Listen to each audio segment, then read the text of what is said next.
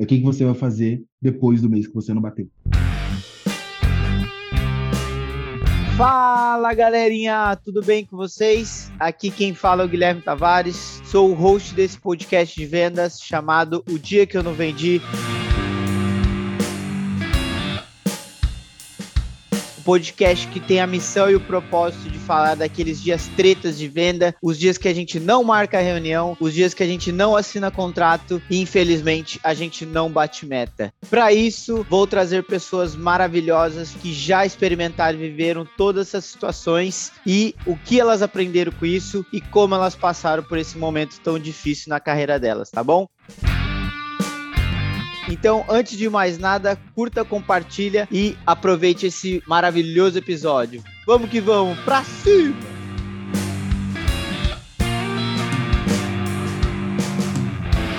Fala, meu povo amado brasileiro!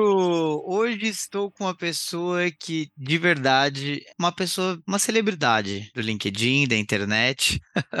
estou tendo o privilégio de conversar com essa pessoa. Agendas de celebridades são difíceis, mas Guigui aqui é brasileiro e não desiste nunca e hoje vai sair, vai sair, estou animado. Gente, antes de seguir, né, com o episódio, pô, eu sei que né, acompanhando as métricas a gente deu uma evoluída aí no, nos seguidores, então vamos continuar, vamos dar as estrelinhas, vamos clicar no sininho para receber as notificações dos novos episódios e vamos com tudo, que hoje eu estou super animado. Então, no palco agora com vocês, vou chamá-lo de amigo Gustavo Marques. Por favor, se apresente para a galera, meu querido.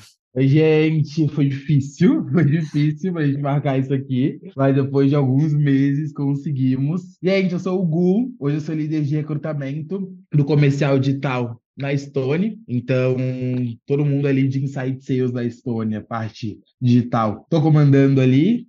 E estou muito, muito, muito feliz de estar aqui. Quando o Gui veio conversar comigo pela primeira vez, eu não estava aqui, provavelmente eu estava no lugar que a maioria das pessoas me conhecem, né? Minha antiga empresa. Porém, entretanto, todavia, hoje estou nesse desafio aqui, estou bem feliz de estar nele. E, e, é isso, mas vocês vão conhecer aí durante a troca aí com o Gui as perguntas que vão vir. Muito bom, meu querido. Eu sempre gosto de começar com que as pessoas tragam um trailer da vida dela, né? Como é que você chegou até onde você está agora, né? Então, como é que foi toda essa trajetória? Conta para nós aí como é que foi essa trajetória. Primeiro de tudo, acho que é importante para vocês saberem era que era meu sonho de ensino médio trabalhar na RD. Então, tudo que eu fiz na minha vida era para trabalhar na RD Station quando ainda era resultado digitais. Para vocês terem noção, eu entro na faculdade em 2017, que foi o mesmo ano que a RD começou a internacionalizar. Então, naquele momento, eu falei: não, vou para a Argentina para aprender espanhol, que eu sei que vai ser um diferencial quando eu quiser entrar na RD. Beleza, fazer intercâmbio na Argentina, morei em Mendoza, voltei da Argentina. Quando eu volto da Argentina, a RD chega na Colômbia e no México. Foram os dois primeiros países que a RD começou a focar quando a gente fala de internacionalização.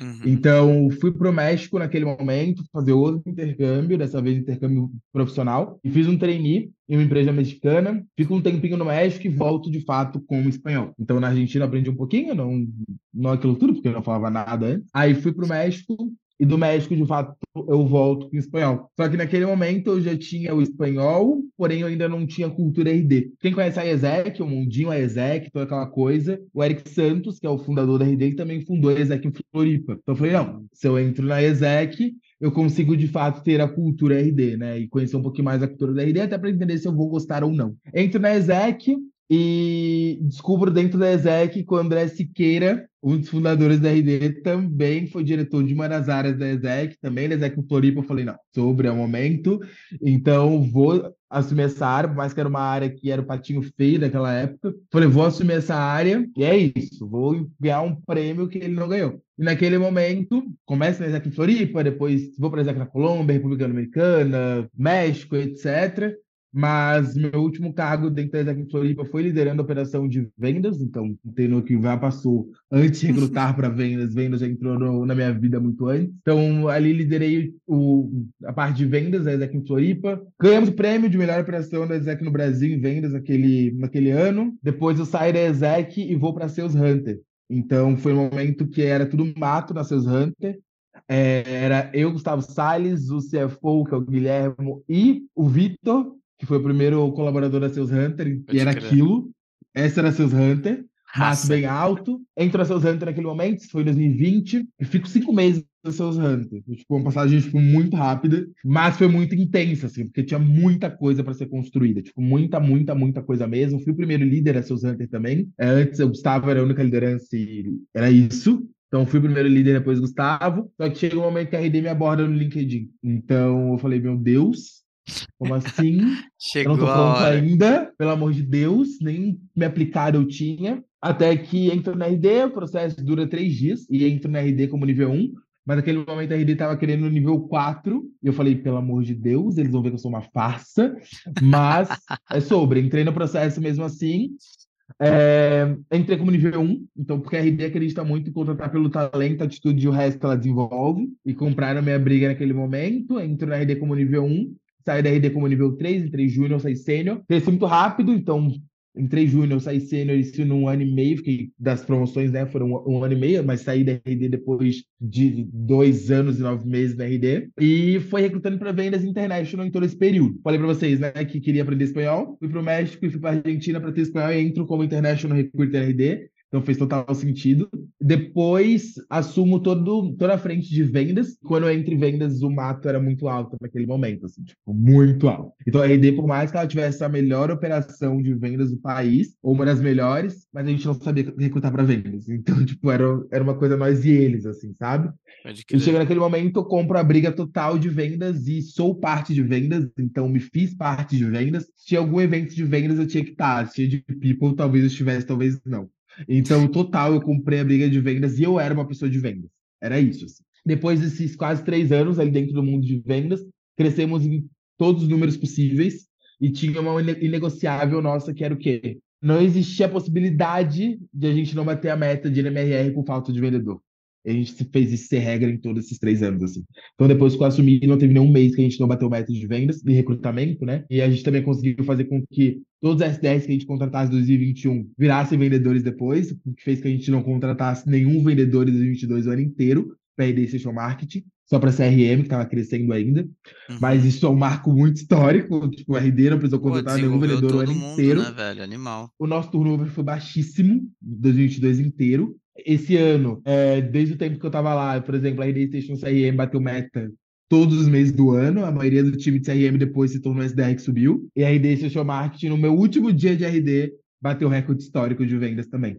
Então, isso com mais da metade do nosso time sendo de S10, que a gente conseguiu mudar o perfil lá atrás em 21 e tornar vendedores em 22 e 23. Então é isso. Falei um pouquinho de toda essa trajetória e hoje estou na Estônia. Então, aceitei o desafio da Estônia e o cenário é bem parecido com o DRD lá atrás. Então, hoje eu venho liderar o time do comercial digital, olhando diretamente para vendas e todo esse mundinho que eu sou eternamente apaixonado e grato também. Que da hora, velho. Primeiro de tudo, parabéns né, por essa trajetória. Foda demais. Só resultado pancada. A pergunta mais clichê de todas, mas as pessoas já devem ter te ouvido, né? Falar sobre ela. Pô, Gustavo, qual é o perfil do vendedor ou da vendedora que performa super bem, tá ligado? Tipo, eu não quero, acho que ir pelo óbvio, porque se fosse fazer o óbvio, eu não faria o dia que eu não vendi, né? Então, assim, num cenário que vocês bateram meta de recorrente, mas ainda assim, a gente entende que não foi 100% da equipe que bateu meta, né? Eu imagino que tem os outliers ali, uma galera um pouco abaixo, a galera que faz a média, e aí isso dá o resultado como um todo. Mas o que, que você acha, assim, no,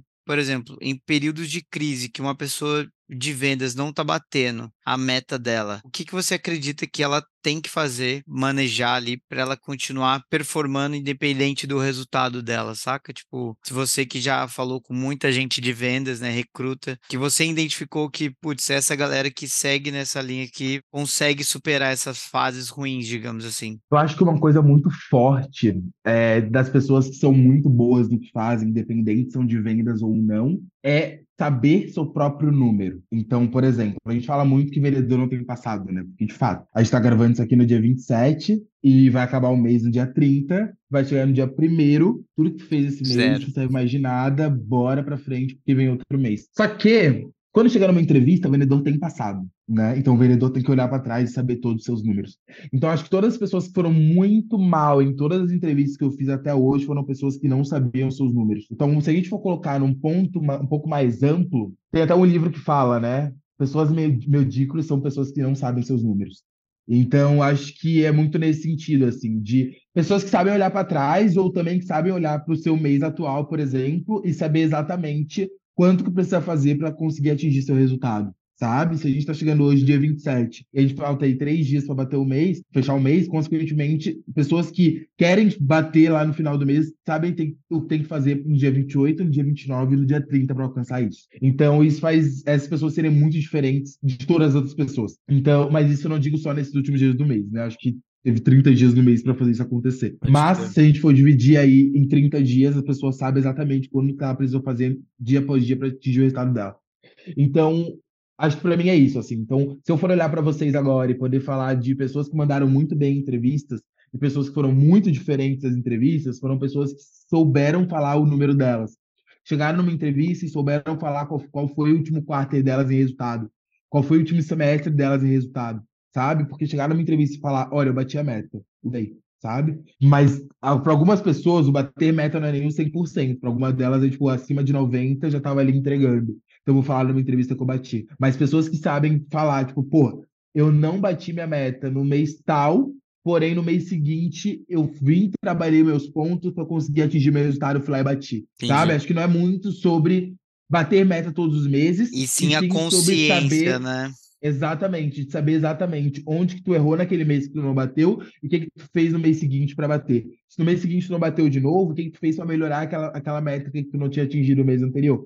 Então, acho que isso, isso faz com que pessoas que entregam resultado consigam entregar resultados, porque acho que é muito sobre coachability, sabe? De tipo, pegar de fato pontos que tu precisava desenvolver, escutou de outras pessoas, precisava desenvolver, tu vê lá e desenvolveu e depois tu bateu o resultado. Massa, Gu. Fantástico, velho. Super concordo contigo. Tipo, falando do meu desenvolvimento, cara, lógico, no começo você não tem toda essa, essa perspectiva e essa clareza, né, do que quais são as métricas que você tem que olhar, quais são. Mas é, aí entra um outro ponto que você falou também que eu concordo. Se você ainda não sabe, perguntar, desenvolver, lógico, uma liderança para te auxiliar nesse amadurecimento da, de leitura dos dados mesmo, e aí, baseado nesses dados, até o, Leandrão, que você deve conhecer também, né? Que ele trabalhou na RD, ele falou: baseado nisso, você vai designar onde você vai colocar tempo e esforço. E esse é o grande ponto. Por isso que você precisa saber das suas métricas, porque elas estão atreladas exatamente à sua energia, né? Porque, tipo, energia e tempo são limitados, velho. Você não vai ter 100% de energia toda hora e você não vai ter todo o tempo do mundo para fazer as coisas acontecerem. Por isso que é cada vez mais importante você saber direcionar tudo isso, né? Muito bom. Gostei demais. Uma outra coisa que eu fiquei curioso, e eu acredito que várias pessoas também têm essa curiosidade, é o que, uma pessoa que quer ser uma pessoa vendedora Latam, quais seriam as suas principais dicas, assim, para, olha, vai por esse caminho ou trilha mais ou menos essa escadinha aqui que a chance, né, a possibilidade para você se tornar pode ser maior. Show, massa demais. Eu acho que é muito sobre viver a realidade Latam, no geral. Porque a nossa visão de Brasil quanto Latam, ela é meio utópica, né? Porque é o único país que não fala espanhol, quando a gente fala na América Latina. Sim. É, vários países, não todos, mas vários países usam peso como moeda, tipo, peso alguma coisa, tipo, peso argentino, peso mexicano, peso colombiano. A gente não, sabe? Então, a, a nossa realidade do Brasil, é muito diferente. Só que a nossa realidade também, ela impulsiona várias outras realidades, porque o nosso país é gigante. Sim. Porém, entretanto, todavia, ele é gigante, mas ele não é único. Então, eu acho que, começo de conversa, quando eu me tornei um international recruiter, antes disso, né, pô, fui morar na Argentina, antes disso, fui morar no México, mas a gente sabe que nem todas as pessoas conseguem, de fato, ter oportunidade de se deslocar para algum outro país para aprender outro idioma, ou simplesmente para viver aquela realidade. Então, antes de. Eu sabia que, por exemplo, o meu foco ali seria a Colômbia, quando eu comecei a recrutar para International, porém eu nunca tinha ido para Colômbia. Quem me acompanha no LinkedIn viu que eu fui morar na Colômbia só ano passado, então, tipo, bem depois de quando eu comecei a recrutar de fato para Colômbia. Tem vários livros, por exemplo, para quem quer olhar um pouco mais a Colômbia, tem um livro que foi escrito por um brasileiro, que o nome dele é Los colombianos, colombianíssimos é como a gente chama as pessoas dentro da ESEC que são da Colômbia. É, mas, é, Los colombianos, que é um livro, assim, tipo, muito massa, assim, ele foi escrito por um brasileiro, então de uma forma muito leve, contando um pouquinho até mesmo de gírias brasileiras que a gente usa, ou expressões que a gente usa, como que ele usa na realidade deles, falando um pouquinho da história da Colômbia, então, cara, teve momentos que eu fiz entrevistas na Colômbia que eles estavam passando quase por uma guerra civil, Isso em 2021. Então não tem como eu entrar numa entrevista falando, cara, como tá, e etc, tananã, tananã, quando, cara, amigos da pessoa estavam sendo sequestrados. Pode crer. Sabe? Então era, cara, uma realidade muito bizarra, assim, tipo, eu não tava passando por aquilo, mas se eu minimamente sei o que aquele país está vivendo, consequentemente o meu rapport vai ser totalmente diferente. Sabe? Isso serve tanto para recrutadores quanto para vendedores. Então acho que é muito mais colocar na realidade dessas pessoas, assim, tipo, velho, eu não tenho condições ainda de ir até outro país.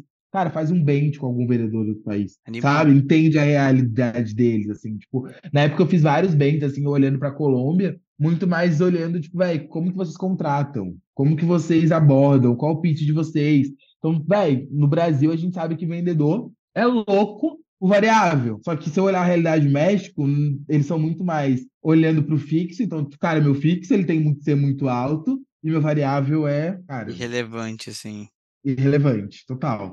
Sabe? Então a realidade é velho. é muito diferente. Então, por exemplo, se a gente olha no Brasil muitas vezes para modelo 50-50 de remuneração variável, a gente olha para o México, eles podem trabalhar com 80-20, muitas vezes está tudo bem. E, e, é curioso isso, né, Gu? Porque às vezes você, assim, pô, recebi uma proposta Latam, vou seguir, daí quando chega a proposta, pô, mas não, queria uma remuneração variável mais agressiva. Mas aí faltou você estudar a localidade para você entender melhor que aquele é mais ou menos o padrão, né? Você que está sendo um fora do padrão ali do que acontece normalmente, né? Exatamente. Então, cada país tem sua particularidade. É, quando a gente olha para a Colômbia, por exemplo, hoje, América Latina, pode ser o país que mais está perto do Brasil, e pô, a gente vê o Nubank também, que começou a internacionalizar, o foco deles também foi Colômbia. Muitas empresas começam a internacionalizar, olham para a Colômbia, sabe? Então é um país também que várias empresas lá já são empresas é o HubSpot grandes, também, né? Ou a HubSpot, por exemplo, é, hoje eles se concentram em Bogotá, então muitas pessoas que querem trabalhar Latam para a HubSpot têm que se mudar para Bogotá. E já vi exemplos assim, ó, surreais, incríveis, assim, vários contratados meus, por exemplo, hoje estão na HubSpot. Então, e assim, muito bem, diga-se de passagem. Então, acho que vale a pena, sabe, estudar muito bem o seu mercado antes de qualquer movimento, assim, pra, tanto para não pisar em falso, quanto também para ver se realmente é aquilo que quer de fato, sabe? Tipo, acho que dar um passo para trás é muito importante nesse momento. Boa. Animal, velho. E assim, você que tem essa experiência de olhar, né, estudar um pouco o perfil daquela pessoa que você vai falar, estudar também a localidade e afins. Uma curiosidade, a história que é contada ali no LinkedIn, quanto que ela vale a pena? Como é que vocês avaliam aquela história que é contada ali, tipo, a, essa trajetória, sabe? Quão relevante ela é para as pessoas recrutadoras? Show. É, cara, o LinkedIn, é, hoje em dia, digo para vocês, assim, tipo, eu não sei mais o que é olhar currículo. É LinkedIn acabou, assim. Gente, sabe? não, tipo por favor, repete essa frase, Gu. Sabe? Tipo, pô, tem gente que fica, tipo, ai, sabe, pô, meu, meu currículo não tá com o melhor design do mundo. Cara, por que que eu olho, eu prefiro olhar o LinkedIn? Porque o LinkedIn é padronizado. Então, quando a gente olha para currículo, currículo às vezes tem pessoas que têm o dom para deixar ele muito lindo. Eu não digo nem de conteúdo bom, mas, tipo, ele é muito atrativo e tem pessoas que não. Então, só o fato de eu saber que num currículo a experiência vai estar num lugar, tem gente que vai começar de trás para frente, tem gente que vai colocar idioma, gente não vai colocar, gente que vai. Sabe? Enfim. Então, quando eu olho para o LinkedIn, é a mesma estrutura para todo mundo. Então, eu parto de um princípio que está todo mundo saindo do mesmo lugar no sentido de estética e, sabe? A estética já no designer, se você tem um pouquinho mais de bala para mandar um designer Exato. fazer o seu currículo, já não vai fazer mais tanta diferença, né? Exatamente. Então, muitas pessoas às vezes não aplicavam ou demoravam para se aplicar porque o LinkedIn não estava conforme as melhores pessoas enviariam, as do jeito que as melhores pessoas deixaram. Então, o LinkedIn não. Mas, ao mesmo tempo, quando a gente olha para o LinkedIn, tem muitas diferenças também, né? Então, a dica que eu dou para todo mundo é, pô, resumo, por exemplo. Cara, é um resumo. Sabe? Uma coisa que você falou aqui no começo, é um trailer. Então, não se passa. Tem limite. História no resumo. É um resumo. Então, cara, ele é para te falar teus tanto os valores pessoais, teu foco de carreira, por exemplo. Cara, tem gente que trabalha com B2B e não trabalha B2C porque não, não combina.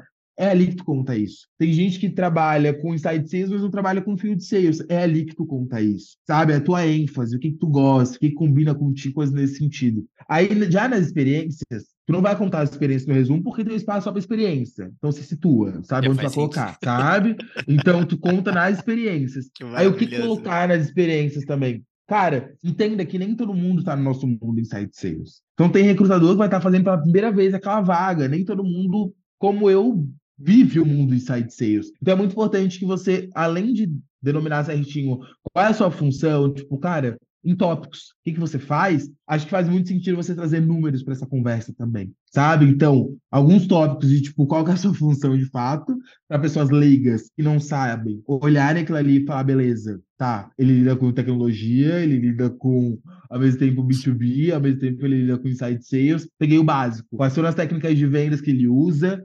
Também não vai colocar todas que tu já aprendeu, né? Então coloca de fato que tu usa, porque na hora de chegar numa entrevista, na hora de chegar no roleplay, e tu não usar aquela técnica, talvez tu colocou lá no LinkedIn falando que tu usava, vai ser percebido e você não Véi, vai passar numa entrevista por isso. Nossa, Gu, eu tô com dó das pessoas que você recruta, velho. Elas têm que ser tipo assim. Cara, tem muita gente que entrou na, na ideia que falava, tipo, cara, graças a Deus que eu entrei antes de tu começar a recrutar. Mas, enfim, acho que é muito nesse sentido, assim, sabe? Tipo, seja coerente. Seja coerente. Coisa, mesma coisa de falar idioma, tipo, da galera latam ali. O que, adianta colocar espanhol avançado, fluente, sempre vai chegar numa entrevista, vou falar café da manhã, quando eu sei que café da manhã não existe em espanhol, seria desayuno, sabe? Então, pô, se você não sabe Nossa. falar espanhol, você não vai falar que você vai colocar fluente ou avançado. Sim. Você não vai falar numa entrevista em espanhol ainda quando você, a gente sabe que não existe nem a, a, palavra ainda no espanhol e é todavia. Eu acho que é muito nesse sentido, assim, sabe? Tipo, seja muito coerente, tanto com a mesma coisa que você vai ser no seu nível de espanhol e inglês, você também vai ser no seu currículo ali na hora de falar suas experiências. Então, esse é um ponto. Então, falar, denominar certinho, né? Exatamente sobre o que você fazia naquela experiência, com limites, né? Não vai colocar 50 tópicos, 25 tópicos, vamos ser, também ter bom senso, mas ao mesmo tempo né? colocar também colocar, é, beleza, a gente vai falar sobre técnicas de venda dali, a gente vai falar sobre nosso modelo de trabalho, a gente vai falar sobre muita coisa. Só que também lembra de falar, cara, qual foi o seu atingimento? Já foi o melhor vendedor do quarto? Coloca ali. Já foi o melhor vendedor do semestre? Coloca ali. Do ano? Coloca ali. Então, acho que é muito importante também trazer teus, teus números ali para essa conversa, porque isso vai te diferenciar de uma pessoa que não colocou, sabe? Fazer isso, então, meus eu não tenho. Então, esse é um ponto extremamente importante. Eu que sou recrutador tenho, tá? Então, isso é muito importante. Então, isso eu dou dica para todo mundo, assim. Mas é isso. Então, tópico LinkedIn, tópico currículo, acho que a gente venceu, mas acho que é muito mais sobre realmente ser muito coerente e não fingir ser uma pessoa que você não é, porque vai chegar numa entrevista e vai perceber, vai chegar no roleplay e também vai perceber. Animal, fantástico, velho. Pô, só aqui já, assim, para quem anotou como eu, já tem bastante conteúdo relevante, assim. E, velho, aí eu quero saber o dia que você não vendeu, Gustavo Marques, porque essa energia vende, hein? Essa energia que tu tem, ela vende. Cara, eu vou dar dois exemplos, tá? Um exemplo de quando eu lidava diretamente com vendas, então lá na ESEC, e um segundo momento na RD com um candidato que não entrou, tá? Então são dois exemplos. Primeiro exemplo é a ESEC. Falei para vocês que eu queria ganhar o prêmio de melhor operação de vendas ESEC no Brasil naquele momento, né? Uhum. E quem foi da ESEC, empresa júnior, etc., sabe que o nosso momento de ficar caro é ali. Então, se eu cheguei onde eu cheguei depois, é porque eu fiquei muito caro nessa experiência de ESEC. Mas se vocês conseguem olhar para qualquer outro cenário. Então, eu peguei uma operação que, eu, quando eu peguei ela, estava em 21 Brasil. Mas também, trocou de ano, zerou. Então, quando eu comecei minha gestão, zerou. Mas ainda assim, o pipeline dela, né, o histórico dela, dizia o que, que eu teria no meu próximo ano. Então, tinha operação que estava primeiro Brasil, tinha 20 membros, tipo, 20 liderados ali, os outros diretores entregando horrores, eu recebo dois. Então, ao mesmo tempo, eu tinha um sonho grande de ser a melhor operação do Zé no Brasil, e aquela pessoa que tinha 20 também tinha. Eu tinha duas pessoas eles tinham 20, né? Então, naquele momento eu foquei muito em cultura, porque historicamente a Isaac em Floripa olhava muito para começava muito bem os primeiros quartos. Eu sei que vocês vendedores também tem gente que começa muito bem o mês ou muito bem o ano e depois não consegue manter porque não tem constância. E naquele momento, mesmo com aquelas duas pessoas, a gente teve uma cultura muito forte. E a gente falou que os outros anos correram uma corrida de 100 metros, a gente correria uma maratona. Então, tudo era em volta de corrida na nossa área. A nossa cultura era muito forte. Na nossa área era correria, para ter noção. Tudo envolvia a corrida. Então a gente educava é, a galera da, da, da Exec Floripa que não lidava também com empreendedorismo, etc., que era o nosso produto, que era colocar pessoas em oportunidades fora do Brasil, olhando para vagas em tecnologia, etc., porque a Exec tem vários produtos, né? Tem esse, que é, é, oportunidades profissionais, e depois o voluntariado. Então, o, o meu era só olhando para oportunidades profissionais fora do Brasil. Então, ao mesmo tempo que eu tinha que conseguir as melhores pessoas, ou seja, eu tinha que ter todas as skills que eu precisava,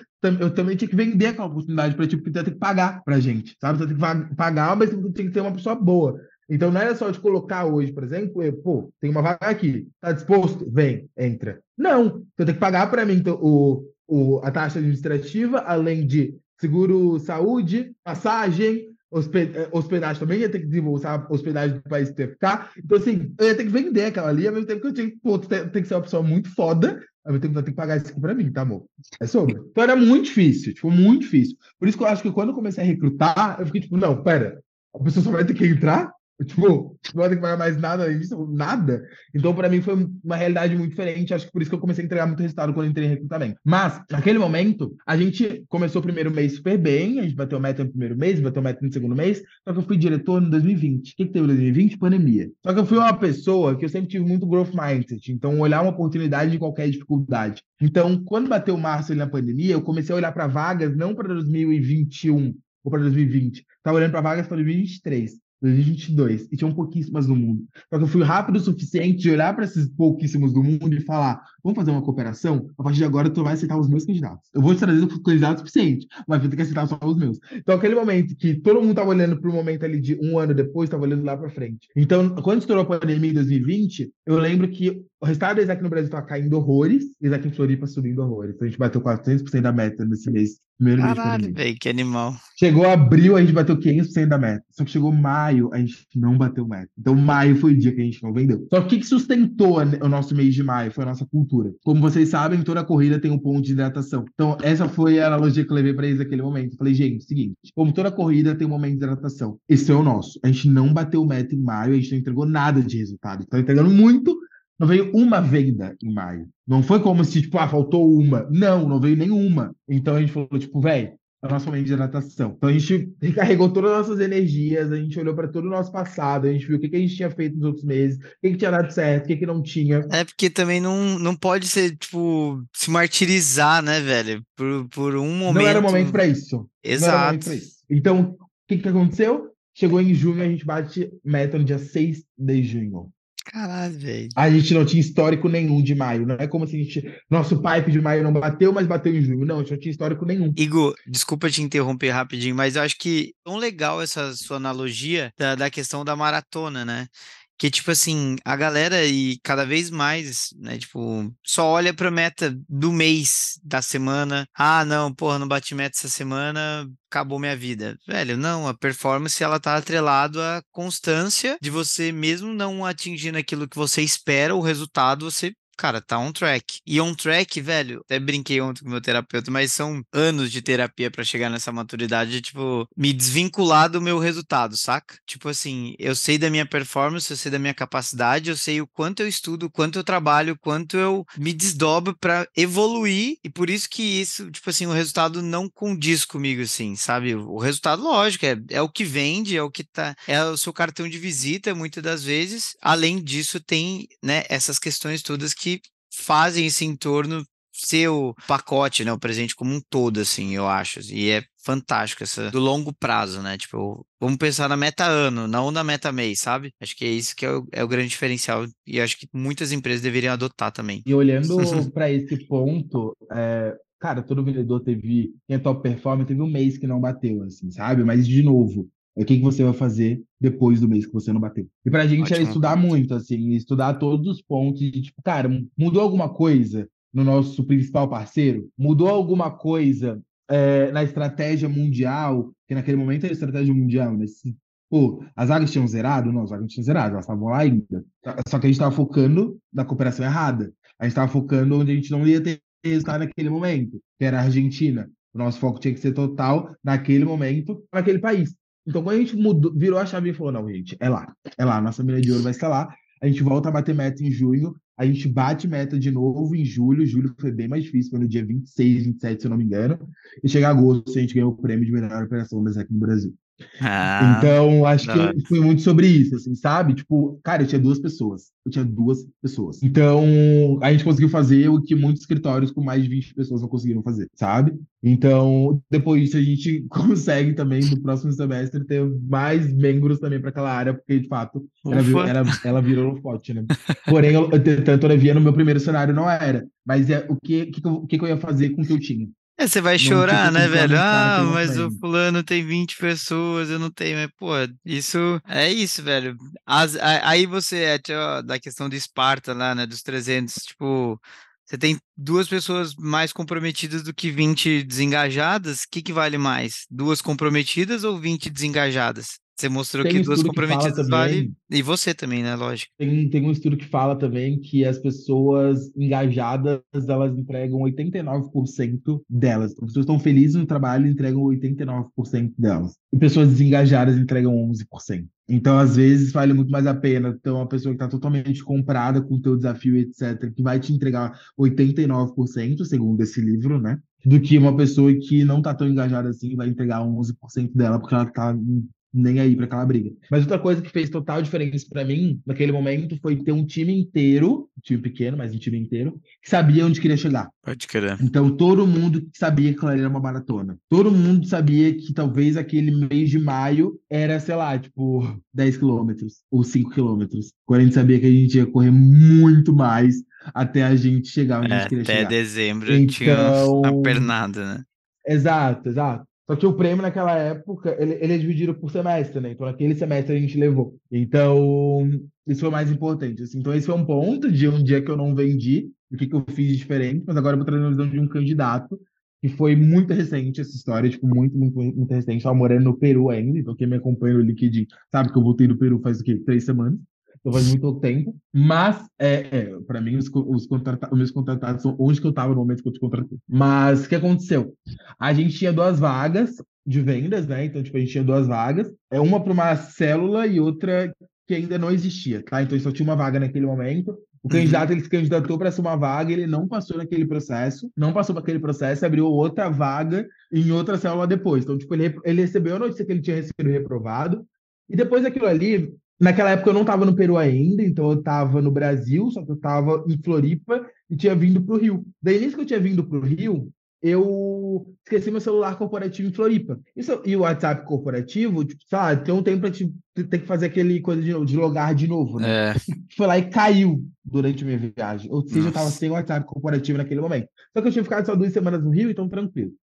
Aí naquele momento ele mandou várias mensagens, assim, tipo, ele falava, tipo, Gu, eu já te falei, mas de novo, volta aqui no teu WhatsApp para dizer que é meu sonho entrar na RD, eu quero muito entrar na RD. Escreveu, escreveu, escreveu. Depois ele veio no dia seguinte e falou de novo. Gu, eu vou voltar no teu WhatsApp todos os dias.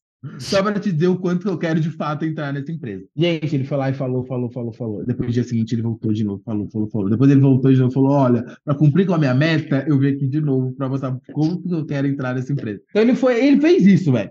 Aí quando eu volto para Floripa, boom de mensagens. Falei, gente, o que é isso? O que aconteceu? O que aconteceu? Aí eu lendo as mensagens, uma das mensagens foi o quê? Ele, ele bem assim para mim, Gu, eu imagino. Ele fez uma piada, tá, gente? Entendo que essa piada, tá? Ele bem assim, Gu, eu imagino que. É, tu sabe que meu. Depois de várias mensagens, tá? Tu sabe que meu aniversário é no dia tal e quando chegar perto dessa data, tu vai combinar com a minha família para dizer que eu fui aprovado e eu vou trabalhar na empresa dos meus sonhos. Isso foi uma das mensagens que ele me trouxe. Beleza. Quando eu volto em Floripa, eu vejo essa mensagem, esse turbilhão de mensagens.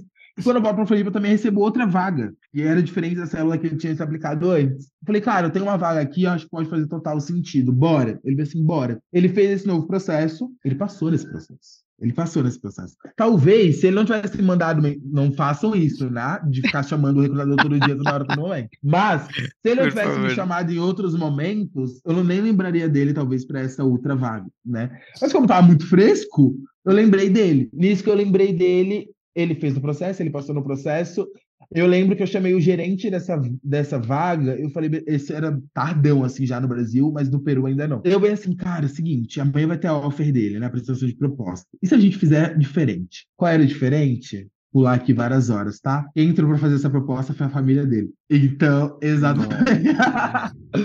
Cara, a gente tava fazendo a proposta.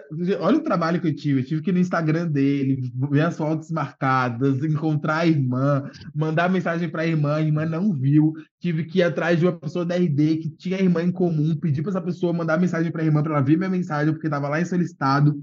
Consegui falar com a irmã, depois a irmã fez toda uma coisa ali com a, com a família toda. Daí teve uma hora da, na hora da proposta, estava compartilhando minha tela, falando sobre a retrospectiva dele no processo e tal, antes do resultado. Aí eu falei a minha visão, o gerente falou a visão dele, o coordenador falou a visão dele, por último era ele que ia dar a visão dele sobre como candidato. Ele estava chorando horrores, falando sobre a visão dele, etc. Daí no final ali a minha internet, eu falei que a minha tinha caído, tipo, a minha, o meu, tipo, aconteceu alguma coisa que parei de compartilhar a tela, eu falei, meu Deus, aconteceu alguma coisa aqui. Nisso o gerente vê assim, quer que eu compartilhe aqui? Eu assim, cara, não precisa, eu tô conseguindo aqui. Nisso que eu tento compartilhar de novo, a família entra e dá o resultado. Cara, assim, era eu chorando, o gerente chorando, o coordenador chorando, o guri chorando mais ainda. Então, aqui, acho que o que vale a gente refletir sobre essa situação é muito sobre o dia que ele não vendeu foi o dia que ele não foi aprovado. Então, ele não foi aprovado naquele momento para aquela vaga. Só que ao mesmo tempo ele queria muito, tipo, muito, muito, muito. Ele sabia que a gente só não tinha, não tinha só aquela vaga, a gente podia, poderia ter outras, né? Sim. E, e, a gente não tinha só uma célula, a gente não tinha só uma ferramenta, a gente poderia ter outras. Então, acho que depois dali é muito sobre o quanto que ele conseguiu refletir sobre o processo dele que não deu certo, ter me trago o que, que não deu certo daquele processo, o quanto que ele refletiu daqueles feedbacks e falar que ele realmente poderia ter trabalhado aquele, trabalhar aqueles feedbacks para o novo processo. Ter muito coachability. Que animal, momento, velho. Foi o que ele teve, sabe? Então ele conseguiu ver, vir gigante para aquele processo e a gente comprar a briga dele de falar, tipo, beleza, a gente sabe que tu ainda não tem a casca que a gente precisa, mas indo na linha D, a gente contrata por talento e atitude, o resto a gente consegue desenvolver aqui dentro, a gente vai te contratar. Então, hoje ele é um dos vendedores de lá, né? Então, acho que é muito nesse sentido, assim, de... Que beleza. Também de história, o quanto a gente conseguiu fazer. Cara, foi um perrenguezão para conseguir achar a família desse cara, mas hoje ele é extremamente grato, assim, tipo, no meu último dia de empresa, ele estava lá no escritório. Então, foi muito massa, assim, ver ele sentado naquela cadeira, tentando vender até o último segundo. É isso, assim, acho que esse foi, essas foram duas histórias, assim, de momentos que eu não vendi, porque o momento que ele não foi contratado também foi o momento que eu não vendi, porque eu não Sim. contratei. Né? É verdade. Então, é isso. Pô, animal, velho. Animal. Pô, imagina essa cena, todo mundo, ai meu Deus, o quê? Vem pra cá! Entrou né? mãe, pai, tipo, entrou mãe, pai, irmã, tudo na call chorando litros, assim, tipo, e ele chorando mais ainda. Então, enfim, era todo mundo chorando naquela call. Era isso. que maravilhoso. Meu querido, você já compartilhou várias coisas de dicas, né, que eu perguntei também, mas se pudesse resumir em três, assim, dicas práticas para as pessoas enfim, se desenvolverem, que você faz também, te ajuda nesse seu dia a dia e performar cada dia melhor. Gostaria de ouvi-las. Cara, eu acho que o que fez total diferença na minha carreira até hoje foi o LinkedIn. Então, quando eu entrei na ID, né, como nível 1, eu lembro que eu, eu vasculhei o Slack, né, para ver o que as pessoas estavam falando antes. Aí eu lembro que um dos recruiters, ele falou, tipo, a minha, a minha líder falou, né, contratamos ele, taranã, e um dos recruters falou, tipo, ah, é aquele menino que tem no perfil dele, tinha uma caricatura minha na época, um bonequinho lá, um, não sei como se chama aquilo, e toda, todo post da época de seus Hunter que eu fazia, dos contratados e tal, eu colocava aquele bonequinho. E ele falou, ah, aquele menino que tem aquele bonequinho, tipo, cara, não é aquela coisa do que não é visto, não é lembrado? Então, desde aquele momento, eu vi que eu já estava fazendo minha marca no LinkedIn, sabe? Então, mesmo que eu tivesse, sei lá, tipo, um sétimo de seguidores que eu tenho hoje, um décimo, sei lá, acho que fez muita diferença, assim, sabe? De, tipo, ter a minha marca pessoal. Então, acho que eu dou dica para todo mundo hoje é tenha sua marca pessoal, indiferente se você está procurando emprego ou não. Uma dúvida, você é top voice? Tô longe de ser. Inclusive, LinkedIn, quem tá Porra, vendo isso aqui? Nossa, nós dois, né? Nossa, de vendas tá? aí, um baita é recrutador, sobre. international recruiter, e um cara é que sobre. fala, vai na contramão de vendas aqui, por favor. Se o LinkedIn quiser, né? É, eu... é sobre. mas, mas o ponto, o ponto é assim, de tipo, estar presente no LinkedIn. Então, tem uma Sim. ferramenta do LinkedIn que ela é gratuita para medir de fato quão relevante que a gente é para a rede. Então, ele olha vários pontos, assim, desde quanto que a gente está interagindo com outras pessoas e sendo relevante nos posts das outras pessoas, entregando comentários relevantes também o quanto que a gente está postando e sendo relevante, trazendo dados relevantes para nossa rede, é, no nosso meio, o quanto que a gente está se conectando com pessoas de fato que estão nos aceitando, então se elas estão nos aceitando é porque, de fato, a gente também é relevante para a rede delas, então o LinkedIn ele também pontua isso. Então, acho que são vários pontos, assim, mas acho que é muito sobre estar presente. Eu acho que isso diz muito. Então, Concordo. você não precisa postar todos os dias. Eu não posto todos os dias, sabe? É mais sobre o que você entender o que a sua audiência pode querer ver e o quanto que você pode agregar para ela e o quanto que você está disposto para agregar para ela. Então, pode ser uma vez na semana, uma cada 15 dias, mas esteja presente. Velho, eu super concordo com essa frase, porque o network ele não, não adianta quando você só precisa dele, né? O network ou ser lembrado para alguma questão é, é, é, um trabalho que você faz, é, é, a maratona que você falou. É tipo, você tá ali correndo no seu piquezinho, e aí quando você precisa, opa, aí você consegue dar um sprint, né? Porque você já tá correndo. Agora, quando você precisa, velho, aí é foda. Aí eu Exatamente. acho. Então, hoje é até engraçado, se tu vê os comentários dos meus posts, assim, é tipo, até nessa troca de empresa, etc. Muita gente comentando assim, cara, eu te acompanho há muito tempo, eu tô muito feliz só por te ver tendo novos desafios. E, tipo, cara, eu te acompanho desde tanto tempo. Então, tipo, cara, hoje eu digo que os meus seguidores no LinkedIn são uma comunidade, assim. Pode crer. Porque muitos sei quem são, porque eles comentam em todos os posts, eles estão presentes em todos os posts, eles comemoram comigo em cada post. Então, acho que é muito nesse sentido, assim, sabe? Eu fui formando minha comunidade e hoje até engraçado, né? Tem a, a Bianca Andrade, ela fez até um, uma palestra no RD Summit da, sobre a marca dela, a Boca Rosa, etc. E ela até falou, né? A, o nome da palestra dela era, tipo, se a sua marca fosse uma pessoa. E a minha marca é uma pessoa, sabe? Então, é muito engraçado. As pessoas não estão lá, muitas vezes, para ter conhecimento sobre vendas. Elas estão lá para saber onde que eu tô, em qual país é... que eu é. tô. Isso é bizarro, né, velho? A galera comemora com você sem te conhecer, né? muito, muito, é muito engraçado. Sim. Então as pessoas estão querendo saber o que está acontecendo na minha vida e não sobre recrutamento, sabe? Então acho que é muito sobre isso. Assim. Outra dica que eu daria, que fez total diferença na minha carreira como um todo, acho que é muito sobre focar em ficar caro antes de querer ficar rico. Então, Caralho, acho que, que frase, irmão. Tu vai, tu vai me é perguntar é bravo, no final. Tu ia me perguntar um, um post-it, né, para deixar para é galera. Bravo, né, Guto? Você já adianta eu acho que seria e eu acho que seria isso, assim, de procurar ficar caro de ficar rico. Acho que a galera quer muito cortar caminhos, assim, e não existe cortar caminho quando a gente está falando de carreira. Então, ela precisa ser construída. Então, por exemplo, eu falei que o meu sonho é trabalhar na RD. Cara, eu estava conectado com muita gente da RD no LinkedIn antes de entrar nela. Isso facilitou o caminho da minha líder, por exemplo, na época, me chamar para querer para perguntar se eu queria trabalhar lá. Então, acho que é muito sobre isso, assim, sabe? Tipo, o cortar caminhos, acho que é mais esse sentido, de tipo, facilite. Eu acho que aquela coisa que a gente fala, né? Tipo, a oportunidade ela chega na porta, mas ela não vira maçaneta. Então, acho que é muito nesse sentido, assim, de tipo, ficar caro para depois ficar rico. Então, frase, adorei ela. Estar, estar preparado para quando a oportunidade chegar, que foi o caso da RD, por exemplo. Sim. Estava preparado quando a RD chegou. Então, fui atrás de morar em um país que a RD estava internacionalizando, fui atrás de começar a recrutar para vendas, que era uma dor da RD. Então, tipo, fiz o meu caminho até chegar nela. Então, acho que é muito nesse sentido. É, e também o ficar caro para depois ficar rico é muito sobre. Porra, tem muita gente que entra em vendas e fala, tipo, um SDR, vamos pegar um SDR mas ideia entre vendas e tipo, pô, quero virar liderança logo. Tá, mas pera, por que você quer virar liderança logo? Ah, porque eu quero virar liderança. Tá, pera, vamos olhar no, no longo prazo. Você quer virar liderança de, de quê? Ah, quero virar um diretor de vendas no futuro. Tá, mas aí você quer ser um SDR para virar liderança de SDR depois? Como você vai chegar no diretor de vendas que passou por todo o processo? Ah, não sei. Tá, o que, que te impede hoje de ser um SDR, depois ir para vendas, depois de tentar na cadeira de vendas, entregar, entregando resultado constante, você pensa em ser liderança, seja de SD ou seja de vendas, porque você vai estar pronto o suficiente para ser liderança de qualquer vai uma das duas, duas vertentes, né? Sim. Para depois sim chegar como diretor e ter olhado para todo o processo. O que, que te impede? Ah, mas eu queria rápido. Tu vai trabalhar quantos anos da tua vida? Mais de 30. Por que queria rápido? É isso, velho. Velho, é, é que assim, acho que o grande diferencial, se eu pudesse falar de você, assim, nessa menos de uma hora que a gente tá falando, velho, você reflete as coisas, você pensa, tá ligado? E hoje em dia, na minha percepção, as pessoas não têm pensado, velho. Elas só querem as coisas. É, é, é tipo assim, é a síndrome do Instagram, saca? Que tipo assim, pô, ali é a pontinha do iceberg, velho. Tipo assim, sabe? Tipo, beleza, a galera fala pra tu, ah, porra, você morou no Peru, Colômbia, não sei o que, México. Pô, mas você acha que todo dia foi legal, todo dia foi fácil, todo dia foi gostoso? Você se ferrou pra cacete também, tá ligado, brother? Tipo assim, só que, mano... Gente, as minhas malas nunca chegam, pra vocês saberem. Toda vez que eu troco de país, as minhas malas nunca chegam. Eu fico quatro dias sem mala, sem roupa, tá? Isso o LinkedIn não vê. Pode falar. É isso, velho. Você entendeu?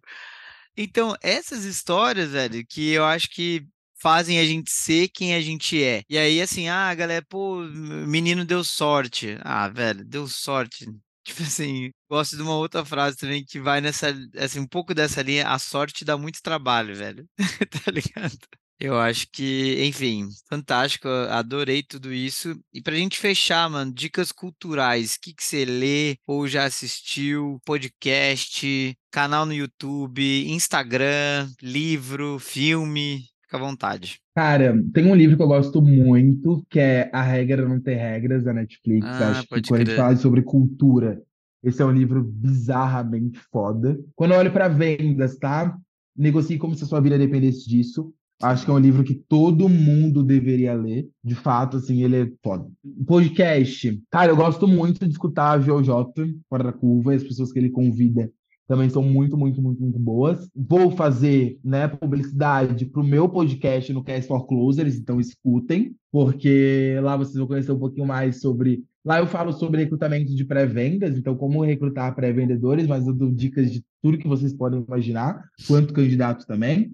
Então, escutem. E é isso, assim, hoje eu sou muito viciado em carreira, velho. Tipo, eu gosto muito de carreira, eu gosto muito de estar olhando para carreira. É, para a galera que está liderando e vai começar a liderar um, um livro que fez total diferença para mim, que quem me indicou, inclusive, co-founders ali da, da Bossa Bots, que foi Gestão de Alta Performance. Então, foi um livro, assim, ó, incrível, incrível, incrível, incrível. Então, quando o Gil me indicou esse livro, eu fiquei tipo, pô, o nome do livro é uma coisa meio clichêzona, né? Gestão de alta performance, pelo amor de Deus. Mas, cara, o livro é um MBA, assim, sabe? Ele é foda, tipo, foda. Então, fica de dica para vocês também. Agora, outro livro também que é foda, Seus Accelerate Fórmula, ele é incrível, incrível, incrível, incrível. É, ele conta também um pouquinho sobre como que a HubSpot chegou onde chegou, até mesmo quando a gente olha para contratação e qual o perfil que a HubSpot teve de contratação para ter esses vendedores que eles têm hoje. Então dá para se guiar bastante ali quando a gente olha para skills que cada um quer desenvolver e talvez ser um vendedor deles no futuro, não sei quem tem esse sonho, mas lá é um livro que conta um pouquinho tem um tópico só de contratação. E, e, também empreendedores que querem olhar um pouquinho mais para a contratação, eles ensinam como que eles fizeram. Então o livro é muito bom. Marco Roberto, né? Marco Roberto, famoso. É Meu querido, a frase seja fique caro para depois ficar rico. É isso. Se torne um ativo irrecusável, inegociável dentro da sua companhia, né? Aquela pessoa que, puta, velho, se a gente perder, vai ser ninguém substituível, né? Essa é a grande verdade, mas... Mas seja ser... uma pessoa difícil de substituir. É isso Maravilhoso. Gente, infelizmente, né, eu poderia ficar trocando ideia com esse rapaz fantástico muito mais tempo, mas um dia vamos combinar tomar uma se você tomar, e aí a gente continua essa resenha também. Obrigado demais, gente. Até a próxima e vamos que vamos. Pra cima! Tchau, tchau, gente. Fala galera, meu muito obrigado para você que ouviu até aqui e um agradecimento especial também para todas essas pessoas maravilhosas que fazem esse projeto acontecer. Eu, como host e produtor desse podcast, Guilherme Tavares, editora de áudio Caroline Castilho e editora de imagens Isabela Santos. Demorou? Muito obrigado, valeu!